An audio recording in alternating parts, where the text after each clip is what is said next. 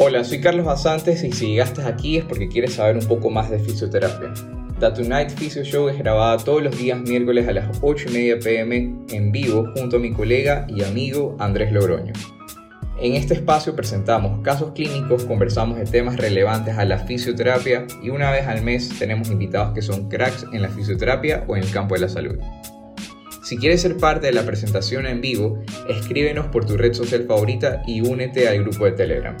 Ahí encontrarás el link a todas las reuniones, artículos científicos, debates y una comunidad muy activa de fisioterapeutas. Bueno, empezamos el show y no te olvides de lo siguiente. Join the movement with Seven Movement.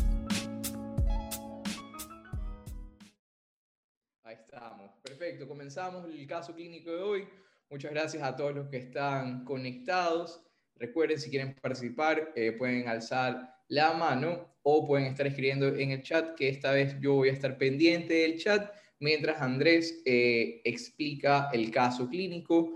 Eh, vamos a hacer unas cuantas pausas cuando, donde pueden hacer preguntas Andrés. Recuerden, traten de mantener esto súper interactivo para que el aprendizaje sea mucho, mucho más fácil.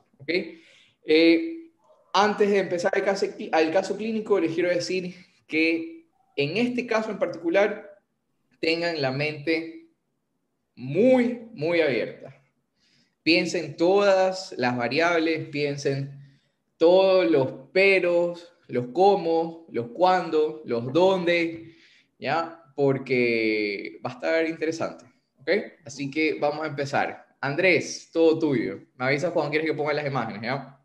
Nada, eh, ya saben, gente, para nosotros igual con el Carlitos eh, es un honor estar acá, como todos los miércoles, y agradecerles lo de siempre, la misma introducción. Ya saben que este es un espacio abierto donde no hay preguntas absurdas. A lo, bueno, las primeras, disculpen lo del, lo del pan de Soñita y Carlitos, pero de ahí, la verdad, eh, es un espacio para que ustedes puedan debatir y nada, vamos a exponer un caso a lo bestia, brutal.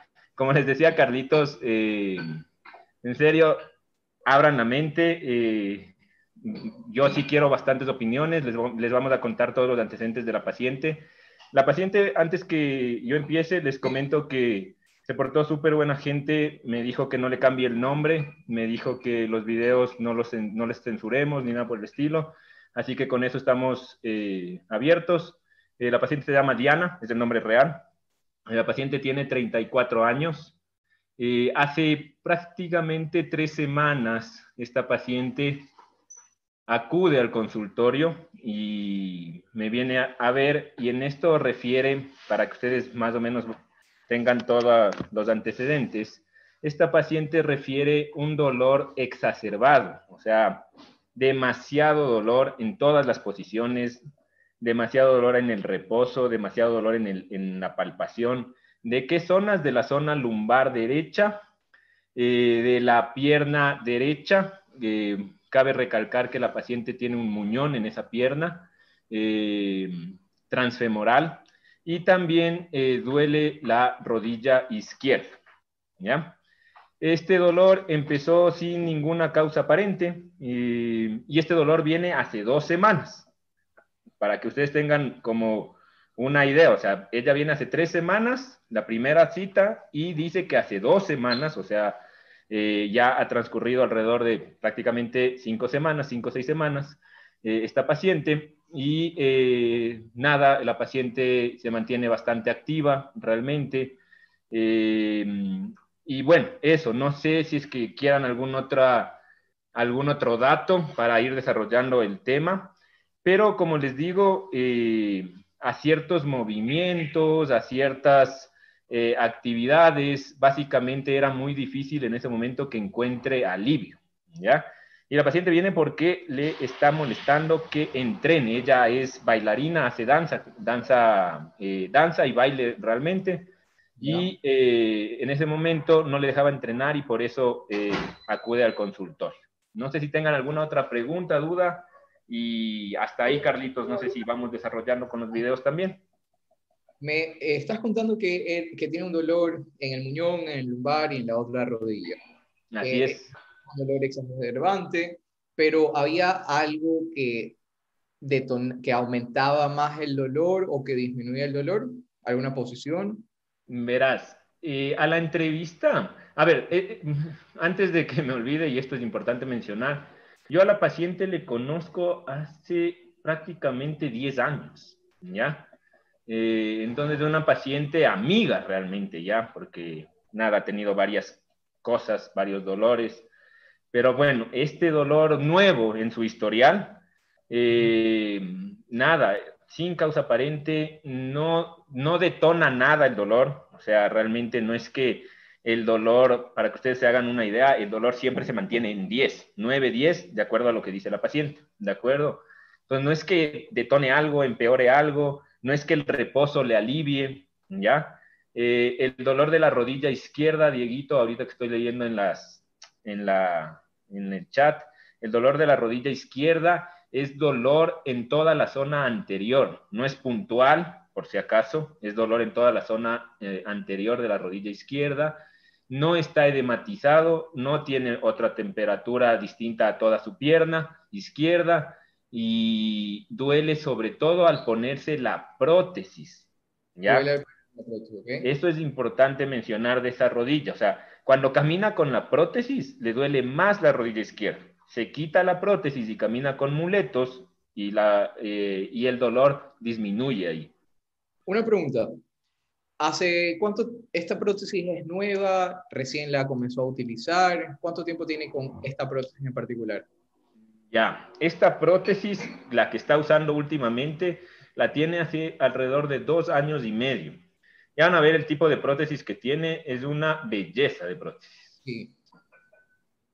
O sea, dos años con esa prótesis y antes no le había generado dolor ni nada por el estilo en, el muñón, sobre todo, porque también dices que le duele el muñón. Claro, a ver, el muñón sí suele doler. Esto es interesante porque van a, yo lo que quiero es que más o menos vayan armando el caso clínico. Hasta ahorita tiene muchas cosas, ¿ya? Eh, el muñón actualmente estaba con un dolor exacerbado, ¿ya? Se ponga o no se ponga la prótesis, ¿ya? Eh, ahora, que suele tener periodos en donde te dice me duele el muñón o incluso me duele el pie derecho, derecho, pónganse pilas, me duele el pie derecho porque ese es el lenguaje que usa la paciente. Eh, sí que hemos tenido en estos 10 años unos 5 episodios de dolor exacerbado del pie derecho. ¿ya? ¿Ya? Podría decir que más o menos uno cada dos años. Pero actualmente este dolor, eh, lo que pregunta Dieguito, es un dolor quemante, no le puedes topar, o sea, realmente tú le haces esto, ¿ya? Eh, y la paciente siente dolor quemante, ¿ya? Eh, aquí hay otra pregunta, dice, antes de tener el muñón, ¿ella tenía algún dolor parecido en la zona lumbar? A ver, ella, Diana, para que ustedes se hagan una idea, el muñón de esta paciente es hace, a ver, hoy tiene 34 años y ella se eh, le tocó sufrir esta amputación cuando tenía 19. Hagan los cálculos, ¿ya? ¿Tú? Hace 15 años. Tú, Andrés, este, ¿hiciste la rehabilitación desde el día cero? O sea, desde el día que le amputaron, o ya la conociste con la, con la prótesis o con el muñón? Ah, no, no, no. Eh, como te digo, yo le conozco alrededor de 10 años, así que la, ah, yo le conocí ya con prótesis. Ya con prótesis. Sí, sí, sí. Y bueno, lo que dice Chris, o sea, antes, o sea, antes de, sufrir eh, la amputación y tener la prótesis, ella no tenía ningún dolor lumbar. O sea, desde los 19 años atrás, ella no tenía dolores lumbares. De hecho, no se queja normalmente de dolor lumbar. Este dolor lumbar que tiene es este dolor nuevo en sus antecedentes, ¿no? Este dolor que les digo que viene hace cinco semanas. Claro, y también, o sea, hace 10 años que ya tiene la, la, prótesis, o sea, un, dolor lumbar de 10 años atrás que se vuelve a reactivar ahora, no creo que sea una alta probabilidad, ¿no? Ahora, es interesante también justo lo que tú dices, es interesante contarles que el muñón, ella, eh, siempre tenía que irlo cambiando, el la prótesis siempre la ha ido cambiando, siempre la ha ido evolucionando. Esto por un tema de costos al principio, luego ella consiguió mayores fundaciones, hace deporte, entonces le apoyan. Entonces el tipo de prótesis que ella tiene es bastante eh, diferente a una prótesis, eh, normal, digamos, lo básica, ¿ya? Pero siempre se ha tenido que ir adaptando al tipo de prótesis que ella tiene, sobre todo para las actividades que ella desea hacer. Claro, perfecto. Bueno, chicos, ahorita tenemos muchísima información. Quiero que se tomen unos cuantos segundos para imaginar a la paciente. Ya mismo se las vamos a mostrar, pero ahorita imagínense a la paciente y sigan preguntando a Andrés, porque tenemos mucha, mucha información y muy pocas respuestas. Así sí, que exacto, exacto. no tenemos respuestas, hay que seguir indagando. Este, a ver, entonces, tiene dos años con esta prótesis actual. Me dices que no hay, no hay ninguna causa aparente del dolor. Eh, ¿Ella ha tenido algún acompañamiento psicológico en todo esto? Ah, sí. Eso es importantísimo, súper bien, Carlitos, que me haces esa pregunta para contarles a todos ustedes. Ella está con psicólogo, yo les diría que alrededor de seis años. Ya van a ver eh, cómo se comporta ella para que ustedes más o menos tengan una idea, pero ella siempre está acompañada de tratamiento con psicología. Mm, no usa ningún fármaco de parte de psiquiatría, por si acaso, eh, pero siempre, siempre está acompañado de tratamiento de psicología. Y una, una pregunta también del tema de psicología, este, es de una manera, lo hace de una manera constante o, o sea, tiene, tiene un periodo eh, definido en, en, las, en las citas, por ejemplo, cada dos semanas, cada semana. Ah, ok, ok, ok, ok. E, ella tiene constancia de una vez cada 45 días, más o menos, ¿ya? Y claro, eh, bueno, esto va a depender mucho justo de todo este entorno eh, en el cual ella habite socialmente y sus problemas X que pueda pasar, tengan en cuenta que estamos viviendo una pandemia, ¿ya? Eh, pero para que ustedes se hagan una idea, ella es eh, directora y dueña de una fundación, ¿ya? Que se llama Cien Pies. Esta fundación, eh, básicamente, ella la puso con la idea de ayudar a conseguir a personas de escasos recursos y que necesiten prótesis, ayudar a gestionarlas, ¿ya? Pero con un punto de vista de actividad física, ¿me entienden? O sea, yo pertenezco a esta fundación, tengo escasos recursos, genial, hacemos esto, listo, ahora perteneces al grupo de baile, de gimnasio X, ¿de acuerdo? Más o menos para que ustedes tengan una idea. O sea, no es que solo te dan la prótesis para que vivas tu vida, sino que te ayudan y te acompañan a fomentar una vida activa con la prótesis. Totalmente, exacto, exacto. Mira, aquí eh, tenemos... Ahí tienes algunas otras preguntas desde el Dieguito, creo. ¿Es ¿El dolor exacerbado es lumbar o en el muñón? Pregunta Diego. Ya, es súper interesante. Háganse una idea, eh, ya hazte una idea, Dieguito, tú que preguntas, que el dolor es exacerbado, ¿de acuerdo? En toda la zona lumbar derecha y recorre toda la nalga derecha y todo el muslo, eh, y todo el muslo derecho hasta la parte del muñón, realmente, ¿ya? O sea, no es que es un dolor, como les digo, puntual, no es un dolor que sea de poca localización, al contrario, es de gran localización. Y el dolor básicamente es postero-lateral anterior. Sí, sí se ubica, no hace esto el dolor. Bien. Eh, ¿Qué más? Dice Daniela Quija, ¿el dolor apareció luego de algún episodio, cambio de actividad o hábito fue que fue progresivo? A ver, el dolor apareció de la nada, sin causa aparente, palabras de la paciente, eh, no cambió sus actividades deportivas, no cambió su tipo de prótesis, eh, no cambió su entrenamiento, no sufrió ningún trauma, eh, pero lo que sí es que fue progresivo. Eso sí, por eso acude realmente al consultorio a, a buscar, porque el dolor empieza en la zona lumbar, ella asume que nada, es un dolor con el que ella suele lidiar tranquilamente, no hay problema, pero pasan los días y sigue aumentando el dolor y sigue aumentando su localización también. Entonces el ah, dolor cada vez es más progresivo. Ok, o sea, empezó en el lumbar y fue bajando hacia el Me dices que el dolor posterior baja hacia el muñón. Exactamente. Ya, y él, me dijiste también al inicio que duele la rodilla eh, izquierda. Sí, sí, duele a la carga, ¿no? A la carga. Ese sí duele a la carga, no es un dolor exacerbado. Exactamente. Ok. Bien, este, ¿qué más? Dice Diego, eh, ahorita están saliendo muy buenas preguntas, vamos avanzando, eso es, chicos. Eh, dolor neuropático, ¿qué test de evaluación realizaste? Preguntan Diego. Ya, verás, Dieguito. Eh, aparte de la entrevista eh, y, la, y que la paciente ubique su dolor, básicamente la única, la única, mm, el único test, digámoslo así, por, por, por así realizarlo, fue básicamente movilidad, movilidad de muñón, ¿de acuerdo? Eh, y básicamente todo estaba bien. Como les digo, duele al reposo y duele al movimiento. Eh, hice test de fuerzas musculares a comparación del muñón y la pierna izquierda y básicamente también no ha perdido, no ha perdido fuerza, pero igual duele. No es que se exacerba, ¿de acuerdo?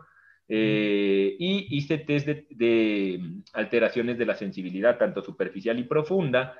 Y la paciente, a ver, hay una cosa súper importante. Ya, es que bueno, si les respondo esto ya es como ir a donde queremos llegar. Yo hice un test que se llama eh, test de crioterapia o test de hielo o inmersión en hielo, ¿ya? Este paciente, cuando tienes este tipo de dolores, tú haces esto inmediatamente, puedes hacerlo en la zona donde duele o se recomienda incluso hacerlo en la zona contralateral. Y si el paciente genera alivio, es un test positivo. Ya les voy a decir para qué, ¿ya? Pero básicamente no, así le, yo les estoy diciendo cómo realmente no es que le hice el test, sino realmente ya le traté así porque yo ya le conozco a esta paciente, ¿ya? Claro. Entonces, no es que yo hice, bueno, yo utilicé una cosa que se llama Game Ready, que básicamente es, es hielo, ¿ya? Hielo y compresión, ¿ya? Para que ustedes tengan una idea. Eh, y mientras todo esto me contaba, yo ya, ve, por favor, pásame esto, listo, listo, yo ya iba poniendo los equipos realmente, eh, este, este, esta inmersión, como les digo, en agua fría, y la paciente se aliviaba y seguía contándome cosas, ¿ya? Eh, es para, para ir llevando al, mismo camino, ¿ya? Eh, pregunta Ramón, que es una pregunta válida, ¿el miembro fantasma le duele? Eh, no actualmente, pero como les dije, yo creo que eh, sí, les mencioné, actualmente no, pero sí suele tener crisis de dolor del miembro fantasma. Ya. ¿A, eso, ¿A eso te refieres con las crisis que, ha que presentó cinco crisis en estos 10 años que has tenido, tratamiento contigo. Total, total. Perfecto. Eh, ¿Tiene alteración de la temperatura o presión? Eso creo que ya respondiste. No tenía... Sí, o sea, evidentemente tiene alteraciones de la sensibilidad superficial y profunda. Eh, y lo de la temperatura, básicamente le estoy diciendo que sí también, porque ella se puso el hielo, eh, y automáticamente empezó a aliviar los síntomas. Automáticamente. O sea, esto ni al minuto de que la máquina empiece a funcionar, el paciente empezó a sentirse mejor. Perfecto. Eh, dice Lisette, ¿por qué la amputaron? Altura, peso, toma medicamentos. Mm, ya. A ver. y eso agrego yo, ¿tiene alguna condición, alguna enfermedad? Exacto. Yo creo que esto eh, tenían que preguntarme desde el principio, oigan, ¿por qué le amputaron a la paciente? Esto es importantazo, muchachos. O sea, realmente cuando ustedes trabajan con un paciente con prótesis, tu primera pregunta no tiene que ir al por qué te amputaron. ¿De acuerdo? Porque ustedes van a entender muchas cosas. Ahora, con esto se van a confundir más, creería yo. La paciente fue detectada un osteosarcoma a los 19 años, ¿ya?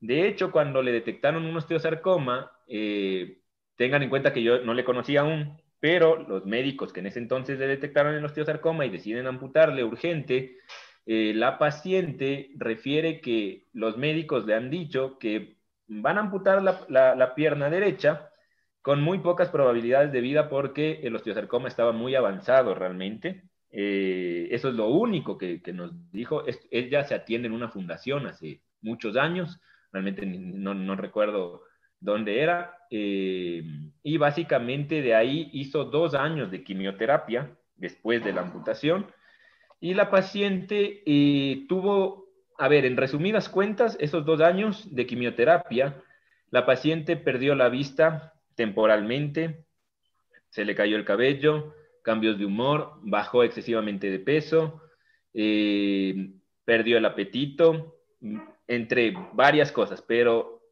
eso es como lo que le pasó realmente en esos dos años y actualmente ella sí tiene la visión, eh, tiene un peso, buena pregunta, la verdad, no me voy a inventar el peso, alrededor de unas 55, 55 kilos. Eh, y, pesa, y, mide alrededor de unos 65. Realmente no está. Mm, no, no, se preocupen del peso, no, no es un problema actual. Eh, y ya no está en tratamiento, eh, está en remisión, no está en tratamiento de quimioterapias ni de radioterapias y no toma ningún medicamento. Actualmente se revisa una vez al año, ¿ya? Para hacer exámenes, chequeos y que todo vaya bien. Eh, es importante mencionar también que les detectan, o sea, ella entra a esta fundación, le detectan el osteosarcoma y se junta con 10 personas más, ¿ya? Son alrededor de 10 o 11 personas más que compartían este, este diagnóstico de osteosarcoma, claro, cada uno con su, con su historia, y de las 11 personas, ella es la única sobreviviente hasta el momento. Así que todo eso vayan viendo cómo trastoca realmente atender este tipo de pacientes. Bueno, este, yo creo que tenemos una imagen, ya una, una imagen creada de, de, Diana y creo que ya es el momento de, de conocerla, Diana. Como, como realmente... Carlitos, eh, ah. ¿qué tal, qué tal, no sé, qué tal si, si antes de conocerla a ella les preguntamos cómo se imaginan que es ella? a nivel, no tanto físico, sino a nivel emocional. Yo creo que físico y emocional, porque... Sí, sí, o sea, podría ser, ¿no? No sé cómo se imaginen ustedes a la paciente. Hoy tiene 34 años con todas estas cosas que les digo. Vamos, eh, cuéntenos, ¿cómo imaginan a, a, Diana? Considerando que todo, de todo su grupo de tratamiento... Ahí, Hola. ¿Me escuchas? Estamos. Considerando que ella ha sido la única sobreviviente, que es la única que sigue avanzando en el caso, eh, todo es un diagnóstico fuerte. Eh, es otra cosa que no, no creo que preguntamos. Eh, ah, no, sí lo contaste, es de, de, de recursos escasos, trabaja empezó a trabajar en fundaciones, creó una fundación, Vamos, todo lo que crean de Diana, vamos, vamos escribiéndolo. Sí, o sea, sí sería interesante como que... La expectativa, ¿no? Ustedes piden, porque no sé si les pasa, pero todos hacemos estereotipos de los pacientes. Vamos a, vamos a ver que esto es real, ¿no? Completamente. Ah, hay, y muy, muchas veces estos estereotipos, o sea, ya tú ves a, a este paciente lo ves entrar al consultorio, lo escuchas hablar y ya vas dirección, o sea, ya vas interpretando muchas veces por dónde viene su dolor sin antes que sin antes te diga nada, o sea, o que te dé muy poca información. Pero ojo, es un, es un arma de, doble filo porque no se trata de cegarnos solo en, en, los, en los estereotipos del paciente, sino complementar con evidencia, ¿no? ya sean las pruebas que hagan, la clínica que presente, es muy importante.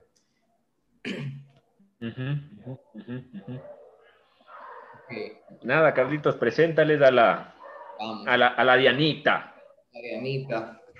A ver, entonces, extrovertida, personal, persona con personalidad de luchadora, me imagino, alguien con mucho carácter actitud eh, temperamento, pero avanza la vida si lo necesita. Es una persona muy activa, activa y seguramente mucha fortaleza, extrovertida, okay, carismática. Déjame compartirles para que conozcan a Dianita. A ver, puedo compartir directamente. A ver. Ahí está viendo mi pantalla, ¿no? Perfecto. Sí, señor.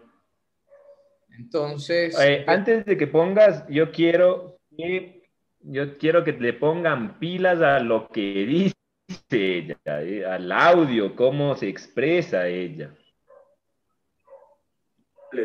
Por ahí está. Dale. ¿Sí escuchas? ¿Ese no te duele? Sí. Eh,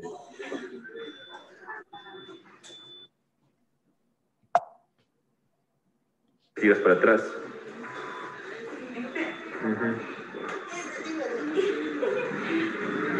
Dale.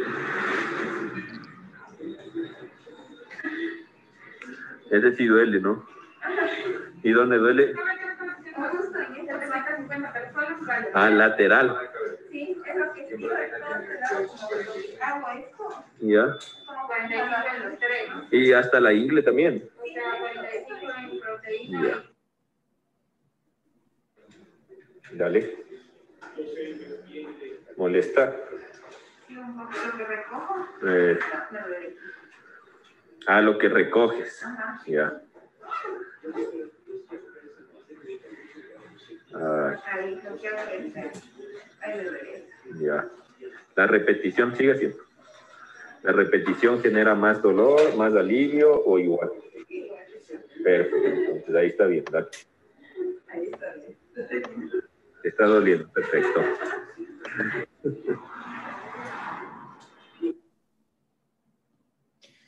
Bueno, seguro que tiene un dolor exacerbado. Hola, Andrés. Se desconectó Andrés. Ajá. Ya. Hola. Sí, perdón. Seguro que tiene un ¿Sí dolor me escuchas? Sí, sí te escucho. Seguro que está un dolor de Ya. escala sobre A ver. 10. Palabras de ella. ¿ah?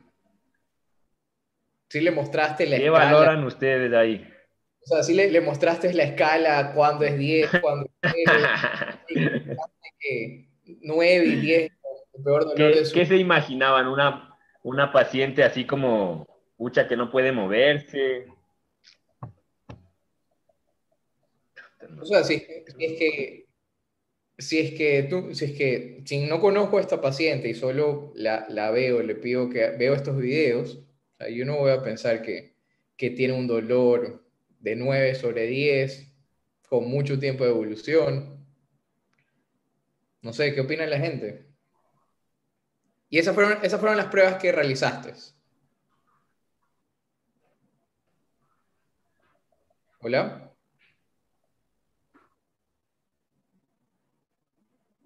Hola, ¿Aló? Andrés. Ya ahí sí, Ahí. perdón. Ya, dale.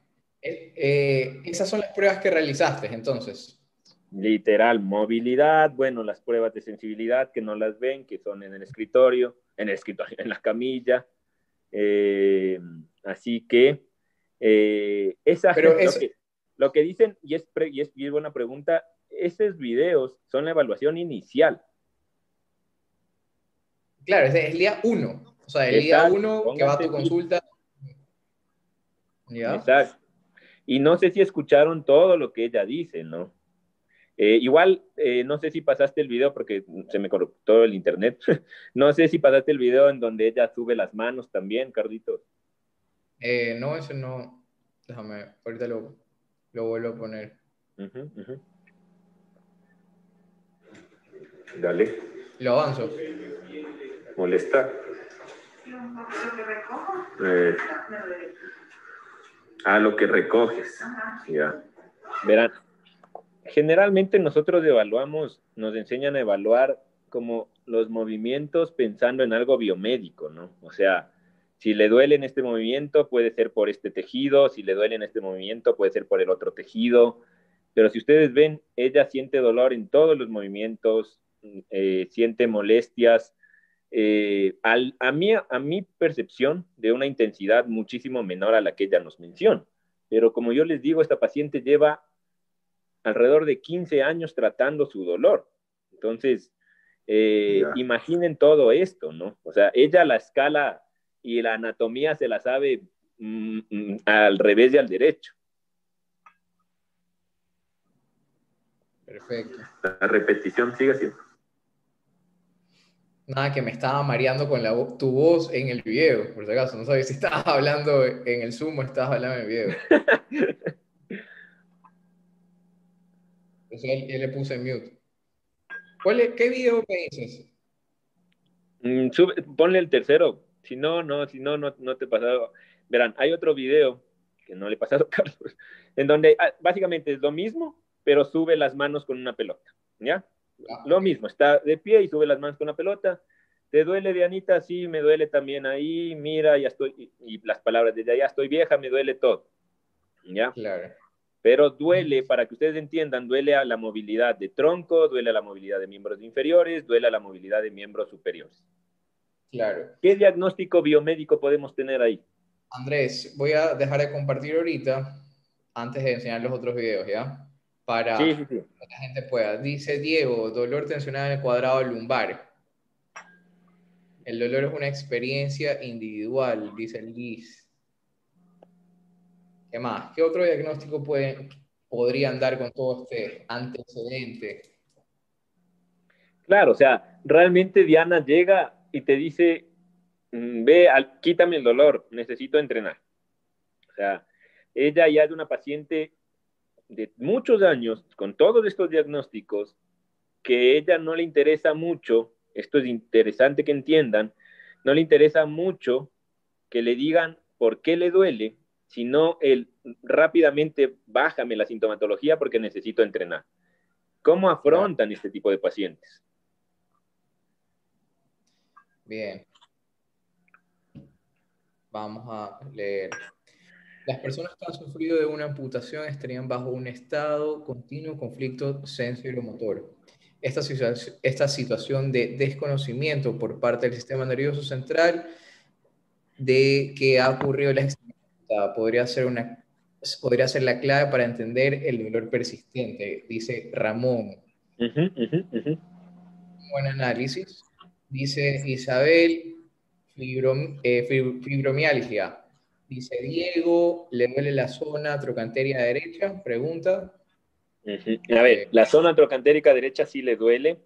Y si pueden pensar en una fibromialgia, ¿qué, ¿qué podría pasar si yo a este paciente le digo, oye, parece que tienes una fibromialgia? O sea, ya, con todo lo que ha vivido.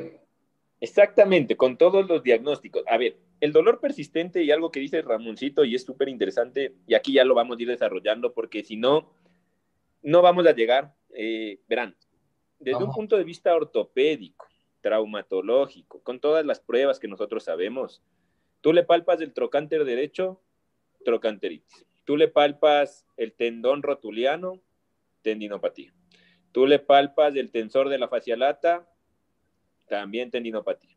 Le palpas los meniscos de la rodilla derecha, meniscopatía.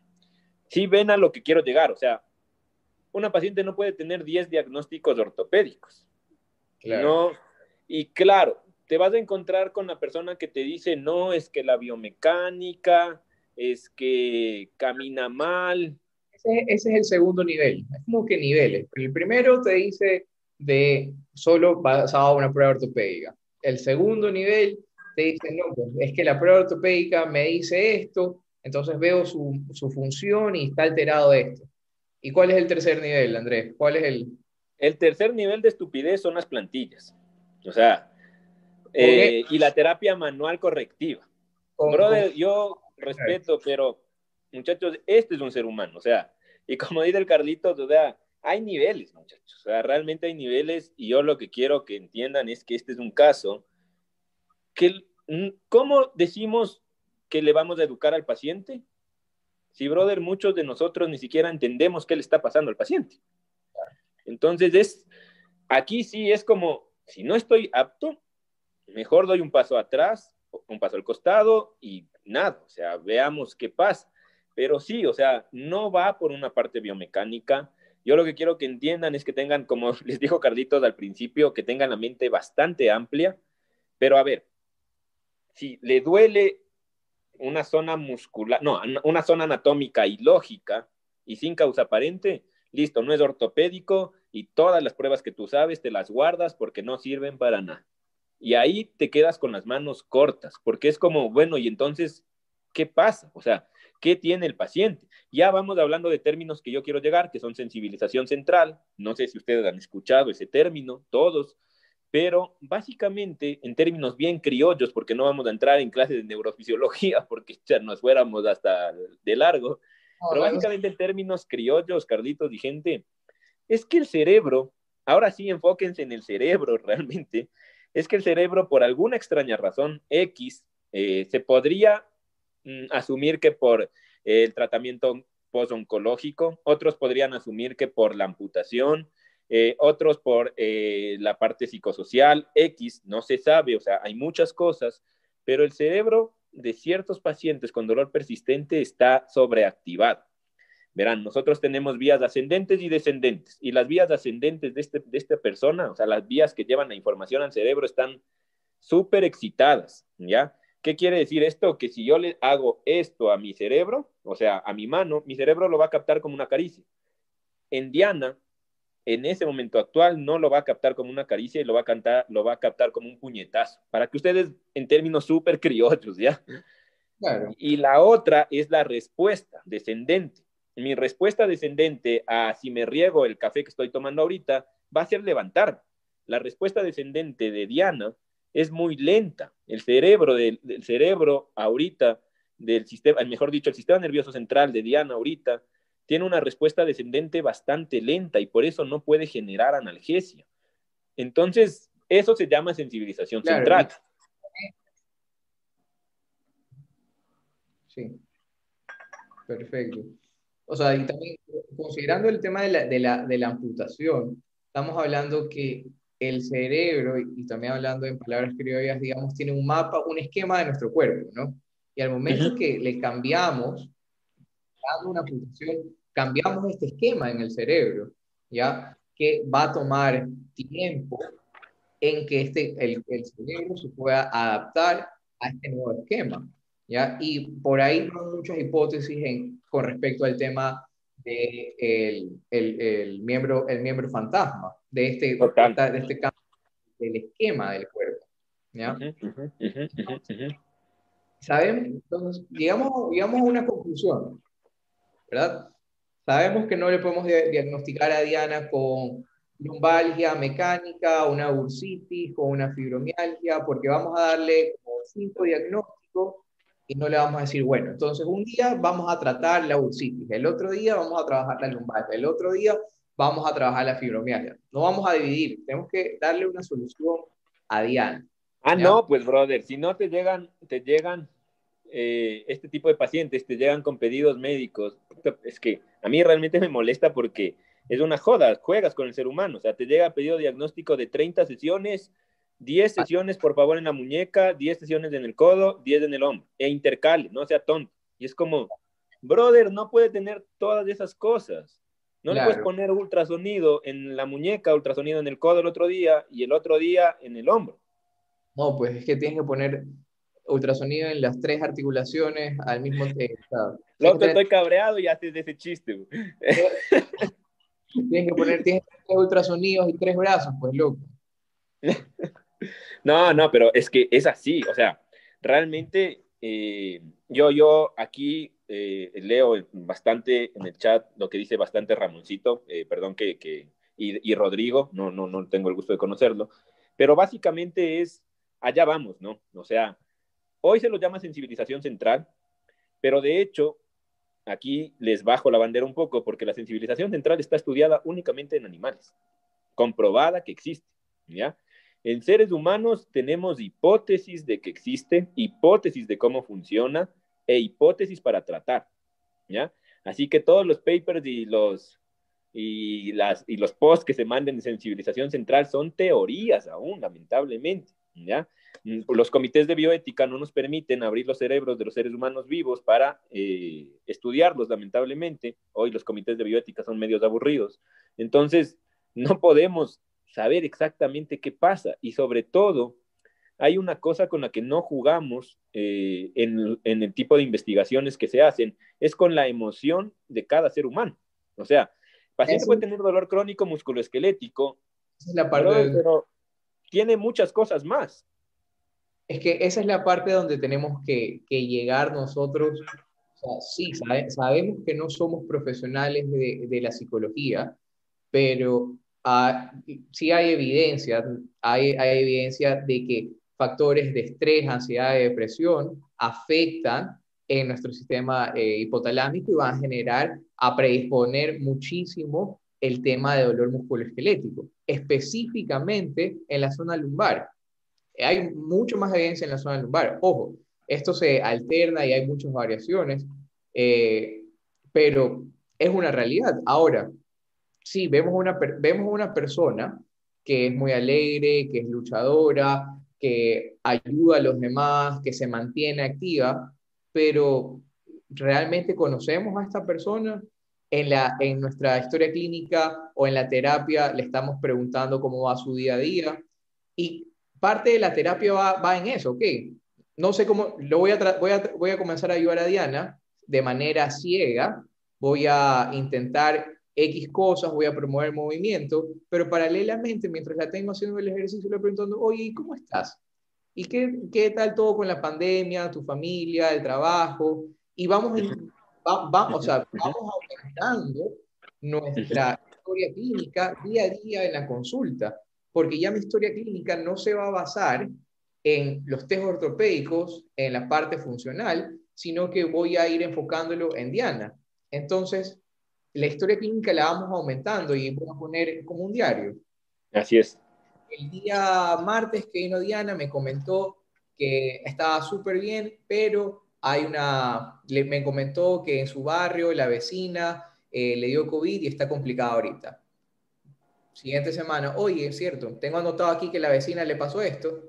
Eh, hablo caso hipotético ahorita, ¿no? Oye, ¿cómo sigue tu vecina? No, es que ya falleció y no sé qué. Y y le vas preguntando, ¿y cómo has estado esta semana? Me duele más. ¿Entiendes? Entonces, son otras, otros tipos de banderas que vamos encontrando a medida que, que, evolucionamos en la terapia, que nos van a permitir dar otra forma, de otra forma terapéutica, no solo con el ejercicio, sino una... Esto ya vendría a ser un poco de psicoterapia, ya eh, podríamos decirlo, psicoterapia conductual, que lo vamos, vamos a predisponer que cada vez que se mueva tenga cierto alivio. Es una conducta que estamos alterando, pero esto es una ciencia. Ah, no, verás. O sea, ahí, a lo que te vas hay dos cosas, ¿ya? Yo ahí, verán, y esto para generar, empezar a generar debate. Aquí el paciente es, a ver, primero, sin perderse el tema, eh, les voy a dar tres tres ítems que son súper fáciles, y esto sí está en literatura, y esto sí nos ha ayudado como tres ítems clínicos rápidos, que son, si es que tú cachas estos tres, estas tres ítems en el paciente, el paciente, llámale hoy sensibilización central, como les digo, está en teoría aún, pero llámale hoy sensibilización central, pero claramente te está diciendo que el sistema nervioso central de ese paciente está cagado por el momento, y tú tienes que hacer algo más allá de todo lo que realmente sabíamos en, en pregrasa, ¿ya? ¿Cuáles son? Pilas con esto, tres puntos importantazos y súper fáciles de reconocerlos. Una experiencia de dolor exacerbada para el paciente, ¿ya? O sea que el paciente viene justo lo que, lo que le pasó al Carlos ahorita. Brother, ¿en serio tienes 10 de dolor? Y el paciente te dice, sí, o sea, me duele full. Y le ves caminar. Y es como, ¿es en serio? O sea, como, todo bien, ¿ya? Una, experiencia exacerbada de dolor de parte del paciente. La otra, dos, patrón de dolor neuroanatómicamente, lo que yo justo les decía, que es ilógico. O sea, no sigue un dermatoma, no sigue un miotoma, no sigue un recorrido anatómico, lógico, ¿ya? O sea, le duele y tú dices, claro, ahora si es que eres osteópata de ley le vas a encontrar algún sentido a esta nota, pero no es así, brother, ¿ya? Y el tercero y no menos importante es que el paciente tiene hipersensibilidad. ¿Ya? ¿Qué quiere decir esto? Tiene alteraciones de su dolor, de su dolor, a patrones ambientales.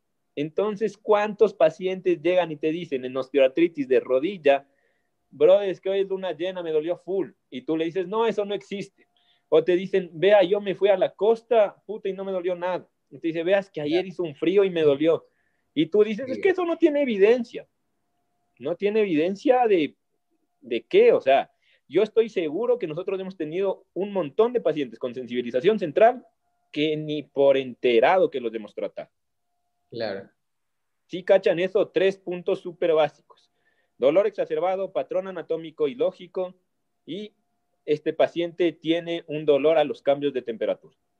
O sea, esto, si tú tienes estos tres ítems así, tac, tac, tac, este paciente tiene una sensibilización central y todo lo que hagas tiene que ser en referencia a cambiar en algún punto las estrategias de afrontamiento del sistema nervioso central de este paciente. ¿ya? Ahora, súper rápido. Eh, este paciente, pensaríamos nosotros, chuta madre, psicología. O sea, realmente esto no es de nosotros. Hay una nota que se llama terapia cognitivo-conductual, que lo hacen los psicólogos y es una de las cosas más fuertes que se ha investigado en el dolor crónico. ¿Y saben cuál es la evidencia hasta el día de hoy? Cero. Cero. ¿Cachan? Las intervenciones psicológicas en el dolor crónico musculoesquelético de manera aislada sirven para muy poco. De manera aislada. Escucharán bien esto. Por, e-, por e-, esa es la parte, esa es la parte de que, ¿sabes cuál es el problema con la mayoría de esos artículos? Que cuando tú manejas una conducta, tiene que haber un, ¿cómo le? Este, un objeto transicional, creo que es, algo que le puedan transferir este, o activar el comportamiento de esta conducta. Y cuando lo hacen solo de manera verbal o de manera de razonamiento, no es suficientemente estimulante para generar la respuesta que están buscando. Por eso es que de manera aislada no funciona. Sí, es una locura. Otra nota, sí, súper rápida. Los opiáceos en el dolor crónico musculoesquelético, o sea, el famoso tramal, no, no, no solo tiene cero evidencia a favor, tiene evidencia en contra, hipersensibiliza más en el tiempo al paciente. O sea, si este paciente se toma el tramal, que aquí y lógicamente es de fácil acceso, de libre acceso, cada vez su sensibilización central va aumentando y ustedes tienen que saber esto como fisioterapeutas. ¿Por qué? Porque el paciente muchas veces, brother, 15 años de dolor, ha conocido todos los médicos del Ecuador, todos los fisioterapeutas del Ecuador, eh, todos los magos del Ecuador, entonces ya se cansa el pobre paciente y ¿sabes a dónde va? A donde le escuchan y le venden cosas milagrosas. Entonces, es ahí en donde nosotros tenemos que el primer paso con este tipo de pacientes es la educación. Lo dijo por ahí alguien que no, no, no, no recuerdo, pero por ahí en el chat lo dijeron. Es la educación. Pero, pero, ¿cómo hacemos educación? Aquí sí, exclusivamente en neurofisiología del dolor, y para esto pueden leer mucho a Lorem Mosley y a John Nix, pero ¿cómo hacemos educación en neurofisiología del dolor? vamos a ponernos sinceros, si no tenemos ni idea de cómo hacer, de, cómo funciona la neurofisiología. Entonces, es súper cagado, ¿no? O sea, es como... Y, la otra parte es que van a haber muchísimos factores que alteran la neurofisiología, o sea, desde hacer ejercicio, desde decir un, un, cumplido, decir malas palabras, desde temperatura, desde visualizaciones del ambiente, o sea, todo, absolutamente todo en el ámbito afecta la, neurofisiología del paciente y cómo interactúa y cómo se va a relacionar eso con el estado actual del paciente. Entonces, incluso, y ese es el tema de la investigación, o sea, para probar eh, eficacia en cualquiera de estos métodos, tuvieras que coger a un paciente con una condición específica y limitarlo a estímulos sumamente específicos, que no lo, no lo vas a poder tener encerrado por yo qué sé, dos, cuatro semanas mínimo con paredes del mismo, o sea, hay que controlar muchas variables para dar estos resultados, ¿entienden? Sí, sí, es una locura, es una locura. Ahora, ustedes deben entender que eh, este tipo de pacientes, las monoterapias no sirven, sea cual sea, no sirven, ¿ya? Todo lo que sea monoterapias.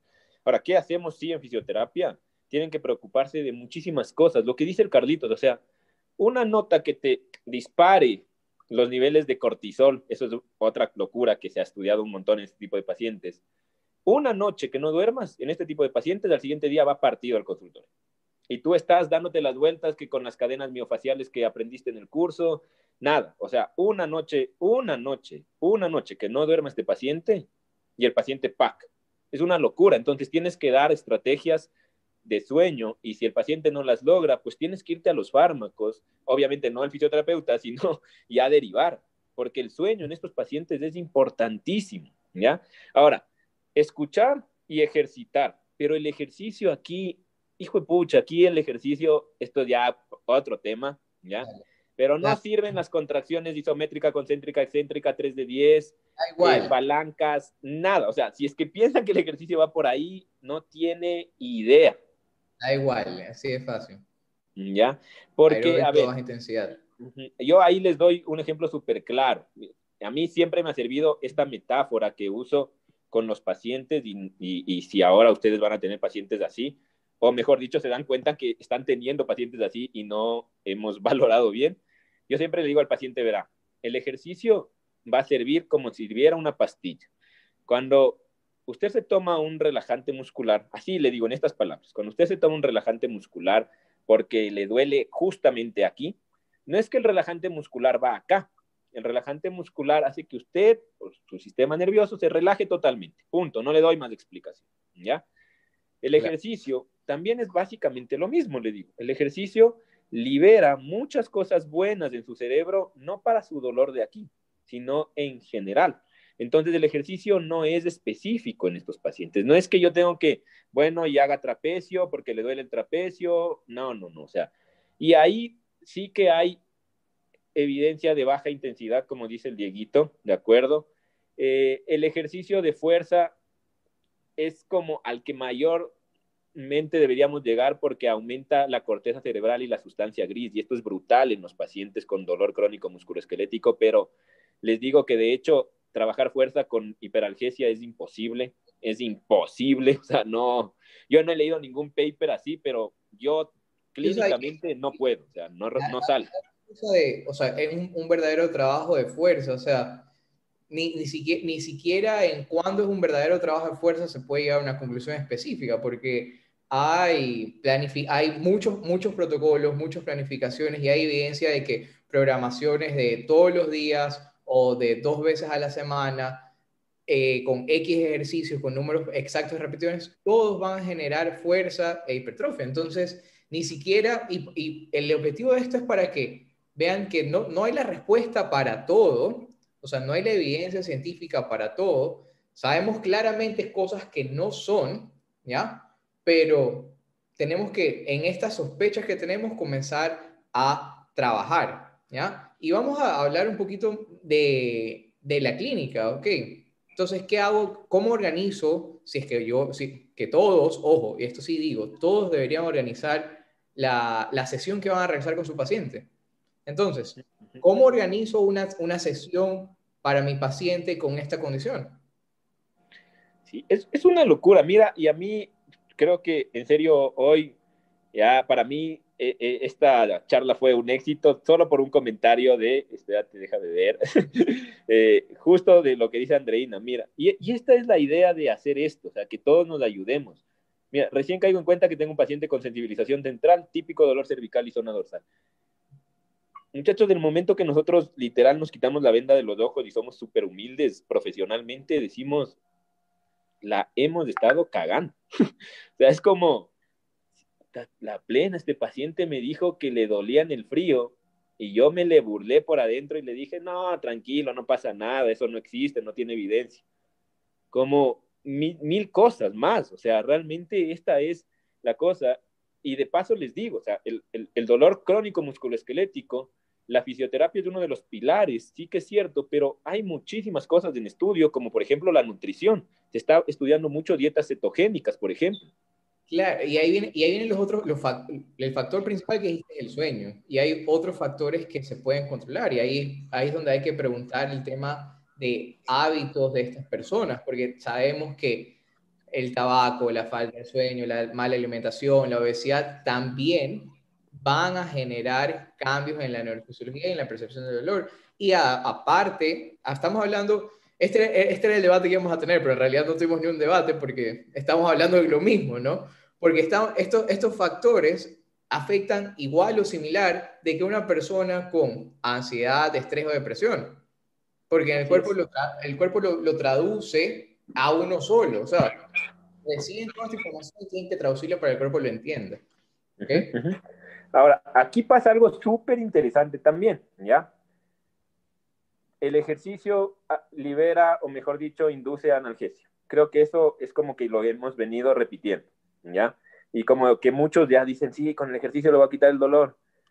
¿Qué pasa con estos pacientes cuando tú le haces el ejercicio el más suave que, que hayas podido imaginar y al siguiente día viene partido de nuevo? Esto, el ejercicio libera analgesia en, en personas sanas. Eso está estudiado. Eso está más que estudiado. En personas sanas, tu umbral de dolor después de hacer ejercicio aumenta. ¿Qué quiere decir esto? En resumen, eh, a ver, poniéndoles criollamente. A mí me dan un puñete en el hombro eh, y me duele 10. Hago mucho ejercicio al siguiente día y me, duele, y me dan otro puñete, el mismo puñete, a la misma intensidad y me dolió 6.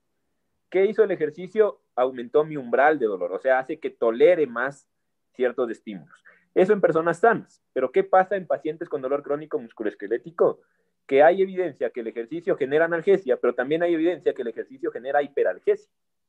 Y esto es una cagada. Y ahí vamos entonces a justo lo que tú dices, Carlos. O sea, ¿qué pasa si este man, eh, el día que le hiciste el ejercicio, que todo estuvo bien, que todo estuvo muy planificado, pero ese día salió de rehabilitación, estuvo mucho mejor, digámoslo así, por par de horas, pero y se pelea con la esposa, con el entorno social, y al siguiente día viene partido.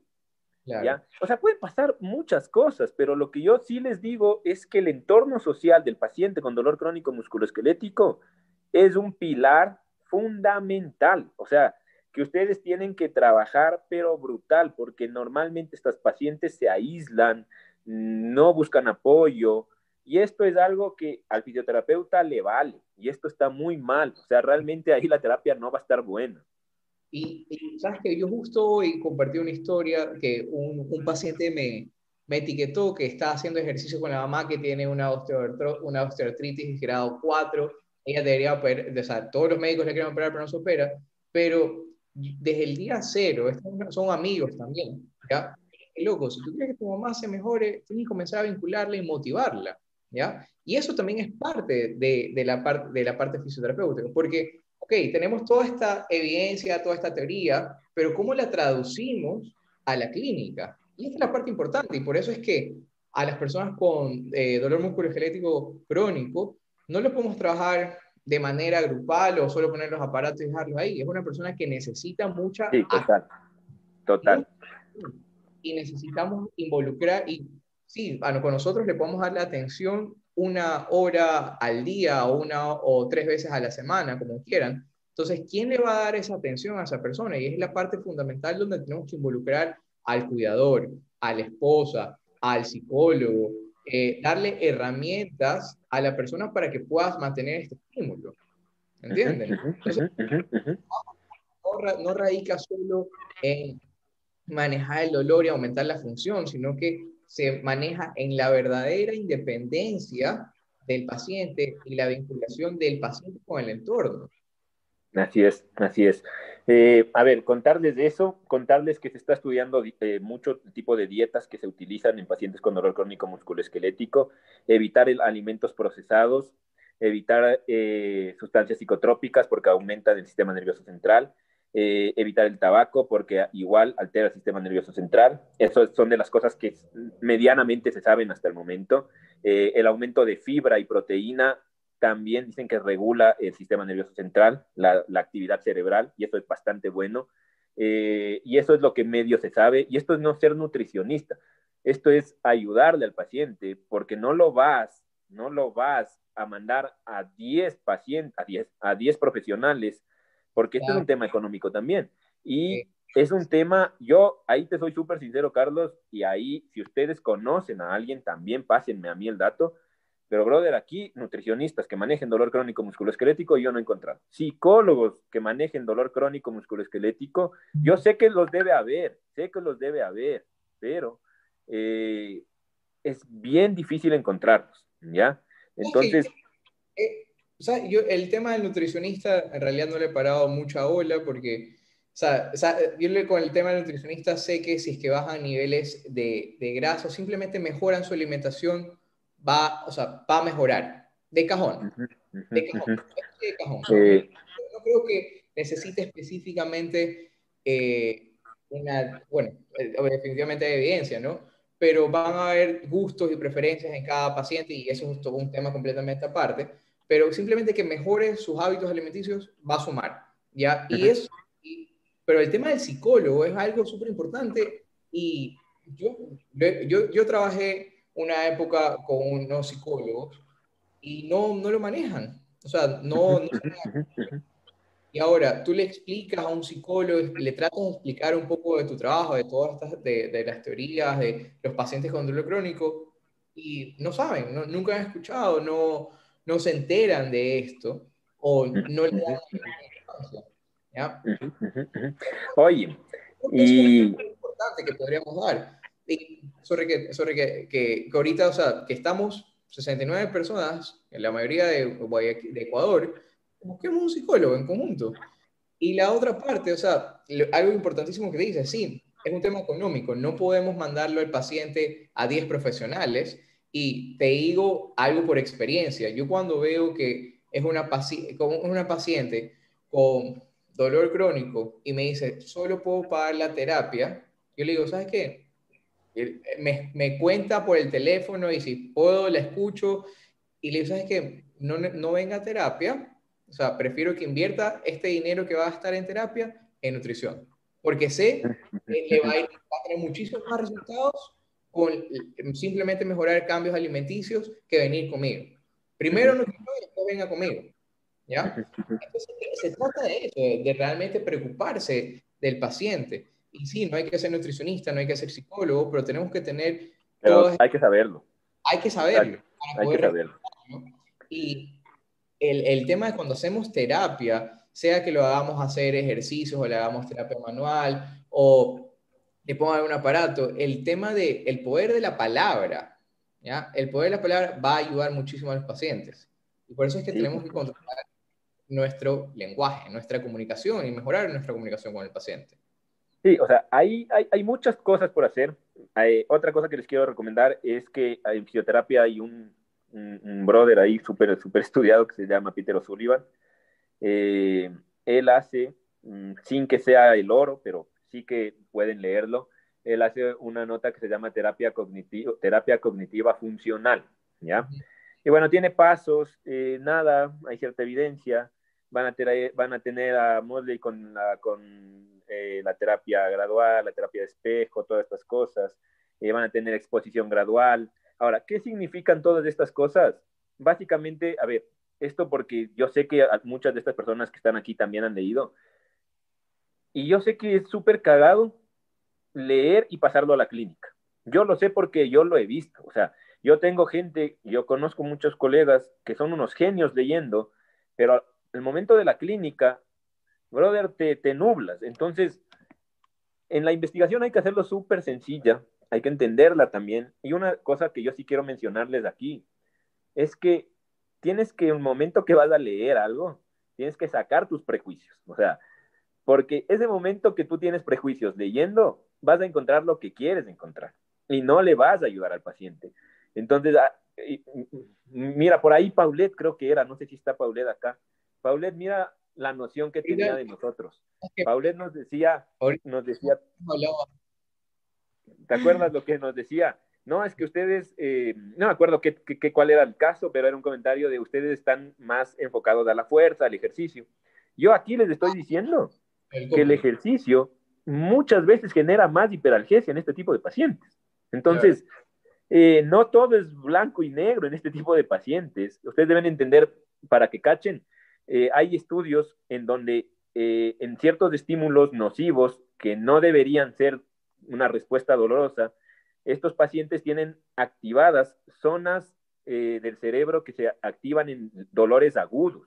O sea, es imposible, teóricamente, que este paciente, sin haber recibido un trauma, sin haber recibido un golpe, tenga sobreactivada la zona prefrontal, la zona del acueducto, la zona gris, o sea, tenga estas cosas hiperactivadas mediante estudios de resonancias magnéticas, te está diciendo que algo está pasando, o sea, que algo está fallando realmente, sobre todo en la corteza prefrontal.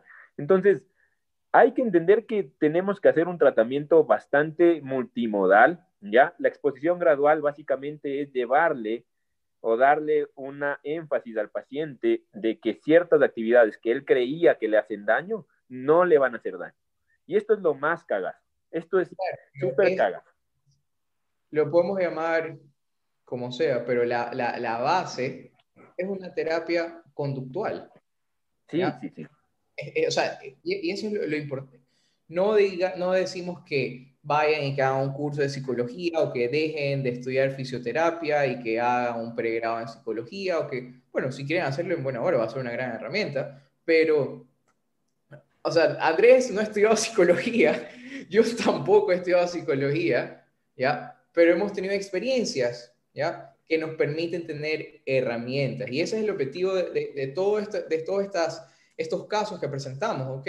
Presentamos evidencia. La evidencia nos dice que todo puede doler y todo puede mejorar. ¿Ya? Vamos a encontrar evidencia de todo, pero tenemos que aterrizar en nuestro paciente considerando todas estas variables. Entonces, yo voy, test ortopédico no es. ¿Cómo está la parte emocional? Tampoco es. ¿Cómo está el tema de hábitos? Tampoco. Tema de nutrición, aquí es. ¿Lo puedo manejar yo? No, lo metería a un nutricionista. ¿Puedo yo aportar algo? Sí. ¿Cómo? Con ejercicio, porque ni sé qué, ni sé qué, sé cuánto va a ayudar. Lo ayudo. ¿Lo puede pagar? No. No, no trato de vender mi servicio a una persona que no lo puedo pagar. Lo derivo porque yo creo que me mejore. ¿Ya? Y esa Oye, es la, y parte de la clínica, que tú- tú- lo, lo que dijiste es de que hay muchos, muchos fisioterapeutas que saben muchísimo, para el momento de aplicar la clínica, se quedan. Sí, sí, sí, o sea, eso es como una recomendación, o sea, realmente, eh, nada, o sea, no sirve de nada todo lo que sepamos si no lo sabemos plasmar realmente, ¿me entiendes? Entonces, y la otra es que, a ver, eh, estos pacientes, a mí me encanta generalmente dar estos cursos, porque es como cuando tú vas a un curso, generalmente esperas que te digan qué hacer, cómo hacerlo y que te den la guía mágica. Y yo generalmente en estos cursos es como, no muchachos, o sea, aquí le vas a tratar al paciente de acuerdo a ciertas cosas, pero este paciente tenía sensibilización central, hoy lo llamamos así, como les digo, no todos los pacientes tienen sensibilización central, no todos los pacientes con dolor crónico musculoesquelético, con dolor persistente, eh, de hecho se está, ya- se está luchando para que se le diga dolor persistente y ya no dolor crónico musculoesquelético. Eh, eh, estos pacientes, un test súper bueno y también tratamiento a muy corto plazo es la inmersión en agua fría, del lado contralateral o del mismo lado. Entonces ya tienes ahí algo para calmar el dolor. Pero a lo que yo voy en la otra es, ¿y la terapia manual, Carlos? ¿Qué crees? ¿Qué creo? En este tipo de pacientes, ¿qué creen todos, no? No solo el Carlos, ¿qué creen todos? Depende cuál es su, pre- o sea, cuál es su experiencia pasada con la terapia manual. Si ella cree que la- el masaje en ese momento le va a ayudar, yo lo intentaría y paralelamente le estaría hablando, conversando de lo que se, de lo que estamos investigando más. ¿Qué Hay una autora, hay una autora que se llama Diane Jacobs, eh, que te manda una locura, y es tocar la piel del paciente es como tocar el cerebro del mismo. Si tú en serio eres un capo para lograr entender que tus manos sobre la piel del paciente tiene información nociceptiva que podría utilizarse para hacer bien, todo bien, todo bien. Pero si no, cierre la boca y no le toque al paciente, porque si le va a tocar y le va a decir que le va a liberar la fascia, le está cagando al paciente. Claro, y sa- sabes que, y ese es o- o- otro tema, ¿no? Porque sí, sabemos que el tema de la educación, de la exposición gradual, pero mucho, el paciente llega a nosotros y no, no espera que le demos una lección de neurofisiología, de explicarle el dolor, de mandarle a hacer ejercicio, sino que está esperando que le solucionemos su problema. Entonces, tal vez en la primera sesión, no, o sea, no voy a educar, no le voy a dar toda esta información que ya para un profesional es agobiante. Imagínate para una persona que no sabe nada, ¿ya? En la primera sesión le voy a hacer terapia manual y mientras le estoy haciendo terapia manual, voy reforzando la educación. Sí, o sea, sí, sí. Yo ahí, hago, yo ahí hago como tú, Carlos. O sea, cuando yo hablo de educación en neurofisiología del dolor, no se imaginen que, a ver, es que todos los entornos investigativos no son clínicos, deben entender eso, por Dios. O sea, no es que tú le encierras al paciente a sentarte dos horas a, a decirle esto es así, así, así, porque el paciente, brother, no va a regresar. O sea, al paciente le sea, tienes que bajar o calmar la sintomatología de alguna manera. Entonces yo hago, por ejemplo, lo que tú dices, Carlos. O sea, pero yo ya conozco, tengan en cuenta el caso que estamos hablando hoy, yo ya lo conozco 10 años. O sea, esta es otra, ¿no? O sea, yo literal, Diana, ¿qué te pasó? Ay, chuta, no jodas, en serio, ya, ya, acuéstate, acuéstate, ya te traigo el hielo, a ver, sígueme contando qué pasó. pero esto es por un tema de que ah, hizo check, check, check, perfecto, yo ya sé qué está pasando, pero ahora sí voy a investigar un poco más. Pero, brother, no le voy a sentar a una paciente que tiene ya 10 años de dolor, que ya le conozco, que sé las notas que pasan. De hecho, mis primeras preguntas son, remisión, remisión con oncólogo, ¿qué fue? ¿Cuándo fue la última vez? ¿Qué te dijo? Porque esos son los factores que a mí me interesan, porque tal vez estamos dando en el clavo que no es, y el osteosarcoma se desarrolló. Entonces, esto puede pasar dentro de 10 a 15 años, inclusive. Entonces, de hecho, ella sabe muy bien esto y tiene una consulta. Nadie me preguntó eso, pero tiene una consulta de que ya va nueve meses atrasada por el tema de la pandemia que no ha ido a oncología. Entonces, una de las cosas que yo le traté fue todo bonito, te bajo el dolor, listo, tac, tac, haz esto, haz esto, perfecto. Oye, necesito oncología ya. Vas nueve meses con esa cita tarde. Necesito ya eso. Entonces, todo eso es lo que tienen que ver, ¿no? ¿Sabes qué? Yo creo que nos hemos desviado bastante, hasta me, había olvidado que estábamos hablando de un caso clínico, por lo me, había olvidado de Diana, loco, ¿cómo vamos a olvidar de Diana? No, es que es una cosa loquísima con Diana, o sea, es una cosa loquísima. Verán, a ver, en resumidas cuentas, en resumidas cuentas, porque si no, pero creo que la gente está como súper atenta o, o, puta, o ya se durmió, pero no, no se han ido realmente. Entonces eso es buenísimo. Eh, a ver, verán, esto es súper interesante. Yo le hice cuatro o cinco sesiones eh, estas tres semanas, ya van a ver. Eh, ¿Qué le hice? Ya, yo no grabé el tratamiento porque eso en un paciente con dolor crónico no se hace, o, yo no lo hago, mejor dicho, ¿ya? Como les digo, Diana, Diana a mí me dijo, ve, grábame todo, que no sé qué, pero ahí pierde una cosa que a mí no me interesa que pierda en el tratamiento, pero básicamente hicimos, yo sí hago mucha palpación con ella, con ella, ¿ya? Mucha palpación superficial, ¿ya? Eh, converso mucho educación, si ustedes quieren llamarlo así. Después hago muchísima isometría en ese muñón, muchísima isometría de muy alta carga. Les estoy contando cómo le traté, ¿ya? De muy alta carga, con muy buenas resistencias, en todos los ángulos posibles, acostada, sentada, con la prótesis después, eh, y después genero también trabajo con, trabajo, con, trabajo con prótesis y sin prótesis, ¿ya? Primero sin prótesis en camilla, luego la cambio, la trabajo con prótesis y con prótesis genera otros síntomas. Es un cague de risa este tipo de pacientes. Entonces, con, con ese otro tipo de síntomas yo genero mucho movimiento y básicamente eh, trabajo con, trabajé básicamente con muy bajo grado de dolor, ¿ya? Eh, de acuerdo a ella, no a mí. Ella hace todo absolutamente. Le volví a mandar a entrenar rápido, que no me pare. Eh, sí, sí se tomó ciertos analgésicos, no, no es que los di yo. Conversamos con la doc, que es la, la doc general que le trabaja, eh, y no consideramos topar el tema psicología, o sea, adelantar la cita o llamarle, porque no había ningún desencadenante, ¿ya? De acuerdo a lo que ella y yo llegamos al acuerdo de conversar. ¿ya? Básicamente lo que les digo, le dicen full movilidad, tanto acostada, sentada y de pie, con y sin prótesis, mucho trabajo del muñón, mucha crioterapia, full crioterapia, eh, mucha educación, la mandamos a la casa y bueno, no la mandamos a la casa, se fue de viaje esta semana y ahí tienen los videos de esta semana, Carlos, de ayer, ayer me mandó esos videos. Ya les voy a enseñar el video de Diana en este segundo.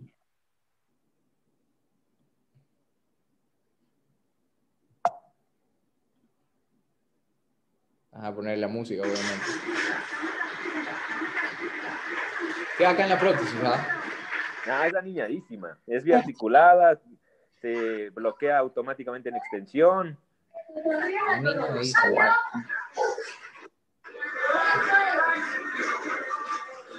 Esto fue después de cinco sesiones. Cinco sesiones, tres semanas.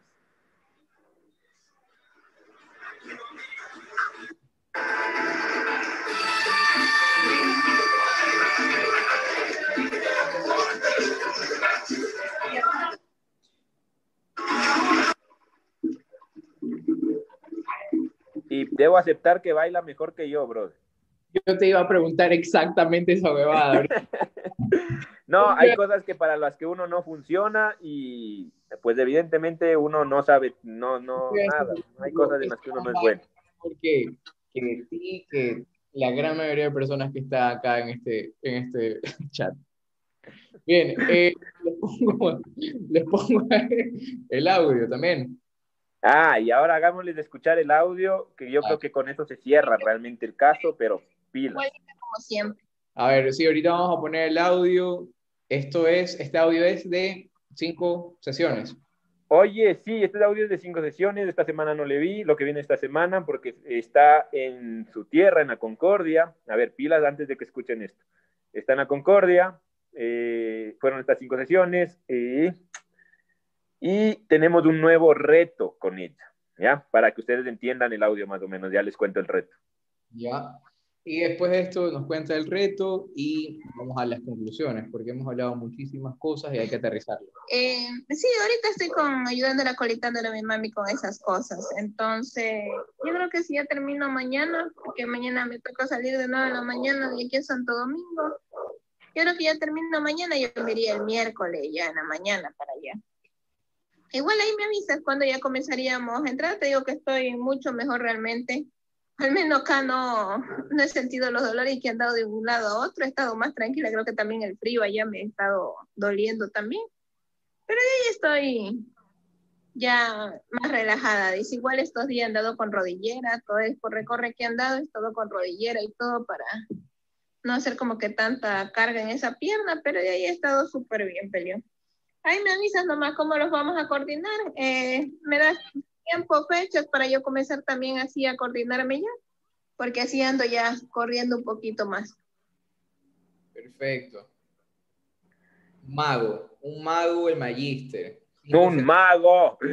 Oye, Ay. pilas. Y bueno, gente, esto es lo que yo quiero que entiendan también. O sea, miren el lenguaje que usa la paciente. O sea, es, y estoy mucho mejor, acá estoy mucho mejor, creo que el frío, o sea, hay ciertas creencias que ya vamos 10 años con esta paciente que tiene a veces crisis y X, pero siempre tienen que reforzar, o sea, siempre hay que educar, ¿no? Esto no es una, cosa de leer un paper y dar dos sesiones de educación, esto es de darle y darle y darle y darle y darle, o sea, pero eso, no sé si tengan preguntas, dudas y si es que me conocen, ¿cuál creen que es el nuevo reto que tenemos con la Diana? Porque si escuchan al final, ¿no? Me avisas, tenemos que ponernos de acuerdo para entrenar y hacer fechas y listo. De una nos mm, hacemos este nuevo reto. Yo creo que el reto es que ella te enseñe a bailar reggaetón. No, no, ese reto es para mí, pero ahorita estaba hablando del reto para ella. Ay. Y además Ah. yo no bailo esa música que no es, no, no, no es cristiana, hermano. No, no, eso no me Ay, gusta a mí. Comes ese cebollado con canguile, puedo esperar de ti lo que sea. ¿Qué pasa, hermano? Esto se come así, no se come con pan. Este, conclusiones. Sí, lo que leemos en los papers hay que ver cómo lo traducimos a la clínica y mediante la experiencia de Andrés, mediante, mediante mi experiencia y todas las experiencias que nos comparten acá, queremos transmitir eso a través del Zoom. No vamos a educar al paciente de entrada, no le vamos a dar una cátedra en fisiología a la primera sesión. No, vamos a hacerlo poco a poco, en cada sesión. Y vamos a ir fomentando, vamos a ir dando un, una conducta que va a ir cambiando el aspecto neurofisiológico de este paciente. Ok. Otra, no solo confíen en los papers, porque vamos a encontrar papers de todo con muchísima evidencia, tenemos que sacar nuestras propias conclusiones. Y tres, tenemos que considerar todas las variables en nuestros pacientes, ya sean físicas, emocionales, eh, sociales, por eso siempre hablamos del entorno biopsicosocial. Chicos, ¿algo más que quieran comentar, preguntar? Andrés, yo creo que es un, fue un caso muy enriquecedor para dar apertura a muchos temas. ¿Tú qué opinas? Así es, así es. Eh, nada, gente, o sea, decirles que yo estoy más que seguro, cada vez estoy más seguro que tratamos pacientes con dolor persistente más de lo que creemos. Y esto eh, no hace falta estudiar, un, salir y estudiar un máster y gastar miles de miles de dólares porque no es así, pero sí hace falta mucha autorreflexión y muchísima autoeducación, ¿ya? eh, por el beneficio de nuestros pacientes realmente. O sea, y entender una cosa, muchachos, apropiense de la fisioterapia. O sea, en serio, en el dolor persistente la fisioterapia es la piedra angular. O sea, en serio es la piedra angular. Eso es lo que hablábamos justo eh, hace muy poco. O sea, esta falta de identidad, ¿no? Esta falta de golpearse el pecho y decir, muchachos, sí, yo soy fisioterapeuta y si quieres te soluciono todos tus problemas, así. Con este.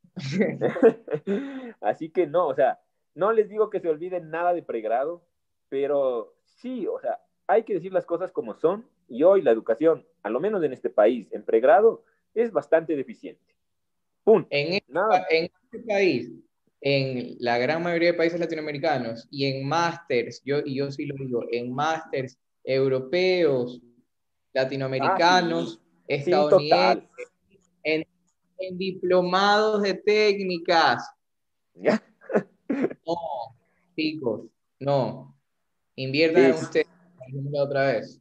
No, total. O sea, vean, y, y, lo que tú dices, Carlos, o sea, y esto gente no es ir en contra de algo, porque también hay que entender que mucha gente hace el esfuerzo y lo que sea, pero sí que es cierto, sí que es cierto que vean estudiar en Europa, yo les digo esto desde muy en el fondo del corazón, o sea, vean, es una, no es una wow, o sea, no es una cosa, lo mejor de estudiar en Europa es conocer Europa, ¿ya? Y de ahí ya dependerá, y de ahí ya dependerá de qué vengas a hacer tú, pero si vienes acá a ser profe y decir, hijo de puta, no es que yo estudié en Europa y soy mejor que todos ustedes, estás eso es, mal, bro. O sea, no, no tienes ni idea. O sea, realmente hay muchas otras cosas eh, y hay que entender que no toda la gente tiene las posibilidades para salir. Así que a toda esa gente que no tiene las posibilidades de salir, muchachos, se puede autoestudiar, se puede autoeducar, mejor dicho, y de una manera bastante gratuita. Y créanme, muchísimo mejor, muchísimo mejor, porque tengan en cuenta que un máster, sea cual sea este, en donde sea, también tiene un sentido económico. Las personas que organizan el máster tienen que ganar, pues muchachos.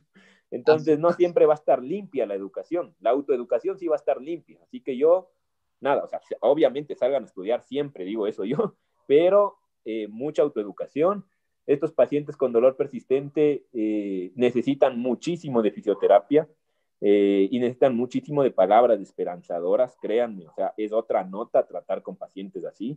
Poder Nada, así que eso, gente, no sé si tengan alguna pregunta, duda. Mañana todos los, los artículos que se va a poner bueno esto de sensibilización central, léanlos y cualquier duda, ya saben, escriban al Carlito, escriban a mí, etiquétenos, denos buenos biofeedbacks. Bueno, los malos también dennos, porque así crecemos más.